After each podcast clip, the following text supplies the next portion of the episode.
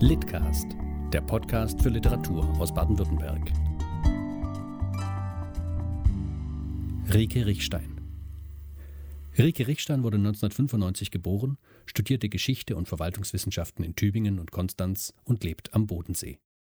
Ihr Debüt Herr Paul oder die Unwahrscheinlichkeit des Glücks wurde mit dem Kulturpreis des Schwarzwald-Baar-Kreises für Literatur ausgezeichnet.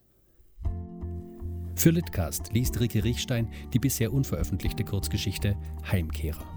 Darin erzählt sie von einem heimgekehrten Soldaten, von Stille und Sehnsucht und rostroten Tagen aus Glas, an denen die Träume der ganzen Menschheit über dem Horizont liegen. Heimkehrer Der Tag war rostrot gewesen und über dem Horizont lagen die Träume der Menschheit. Die Bäume säumten den Weg wie alte Bekannte, und der Regen hatte beschlossen, an einem anderen Tag zurückzukehren. Er saß auf der Bank vor dem Hof und starrte in die schreiende Stille, die ihn umgab. Die Fenster in seinem Rücken waren erleuchtet.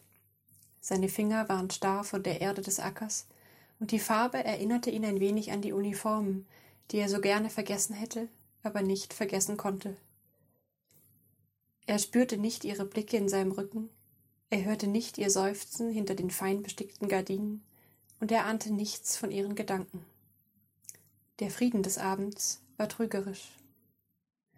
O Friedrich, seufzte sie, o Friedrich, wie eigentlich an jedem Abend, sei er nun rostrot oder azurblau gewesen oder nicht, o Friedrich, ich habe so lange auf dich gewartet. Sie hatte so lange gewartet, bis sie nicht mehr geglaubt hatte, dass das Warten noch einen Sinn hatte so lange, bis die Zeit nichts mehr gewesen war, nur gepresste Würfel, die sie jede Stunde und jeden Tag übereinander stapelte. Jede Stunde ohne ihn. Und nun? Nun war das Warten zu Ende, aber sie musste lernen, dass es nie zu Ende sein würde. Dass sie noch ewig die Würfel würde stapeln müssen, und irgendwann würden sie einstürzen und sie unter sich begraben. Denn er würde nie zurückkehren. Es war ein anderer ausgestiegen aus diesem Zug, aus dem Zug, der voll war mit Heimkehrern, ein anderer, der aussah wie er, einer, den sie nicht begreifen konnte, der nicht mehr sprach und wenn, dann schrie er nur, schrie seinen eigenen Sohn an, der doch so oft von ihm gesprochen hatte.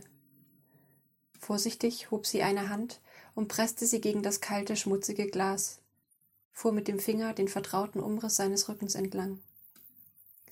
Sie hatte so sehr gehofft, gebetet, gefleht, sich so sehr gewünscht und den Tag herbeigesehnt, an dem sie ihn wieder würde in die Arme schließen können. Wie naiv sie gewesen war. Sie hatte geglaubt, dass das heftige Ziehen in ihrem Brustkorb, das Sehnen, das Vermissen dann vorbei sein würden. Doch der Krieg hatte alles verändert.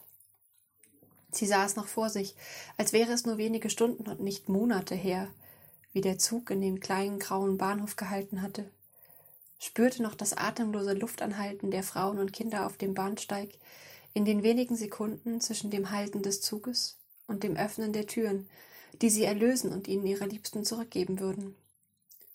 Oh, wie sehr sie sich alle getäuscht hatten. Der Zug hatte sie ihnen zurückgebracht, doch ihre Seelen mussten verloren gegangen sein, irgendwo auf den Schlachtfeldern, in den Kriegsgefangenenlagern oder erst auf der Zugfahrt zurück. Sie wusste es nicht. Sie erinnerte sich an einen der vielen Briefe, die braun und schmutzig den Weg von der Front zu ihr gefunden hatten, den Adler, der ihr stolz davon entgegenblickte, und seine vor Heimweh zitternde Schrift. Ich habe das Gefühl, meine Seele zu Hause vergessen zu haben. Manchmal fragte sie sich, ob es das war, was er suchte, wenn er ging, um auf den Äckern zu arbeiten. So verzweifelt heftig bearbeitete er den Boden, so dass die Erde noch tagelang unter seinen Fingernägeln klebte. Sie erinnerte sich an seine Hände, wie sie gewesen waren vor dem Krieg. Die Kälte der Glasscheibe an ihrer Handfläche wurde unerträglich und sie zog sie fort, ordnete die Bilderrahmen auf der Fensterbank neu und strich mit dem Zeigefinger darüber. Fotografien waren gefährlich. Sie besaßen nur eine Handvoll, doch von jeder blickte ihr eine Zukunft entgegen, die in der Vergangenheit gefangen war. Wie sie sich ihr Leben ausgemalt hatte, viele Geschwister für ihren Heinrich, Sommerfeste auf dem Hof, sie und Friedrich in der Nachbarstadt, alles war fort, und ihre Hoffnung darauf fand sie nur noch in ihren eigenen Augen auf den Fotografien. Vorsichtig drehte sie die Bilder zum Fenster. Die Rückseiten der Rahmen waren leichter zu betrachten. Wenn Friedrich sich umdrehen und nicht mehr dorthin starren würde, wo sie nicht genau wusste, wie es aussah und wer sich dort befand, könnte er die Bilder sehen. Vielleicht, wenn er sie nur einmal genau ansehen würde und nicht mit diesem leeren Blick, mit dem er alles streifte, vielleicht würde er sich erinnern. Einmal hatte sie ihn danach gefragt. Ganz weich war seine Stimme geworden. Ich erinnere mich, hatte er gesagt. Ich erinnere mich so gut, aber ich finde es nicht mehr. Sie wusste nicht, was es war. Das Glück, seine Seele, das Lachen, die Liebe, das Gute. Manchmal sehnte sie sich nach den Märchen ihrer Kindheit, in denen die Unterscheidung zwischen Gut und Böse so einfach gewesen war und man beruhigt abwarten konnte, bis es gut ausging. Doch so war das Leben nicht.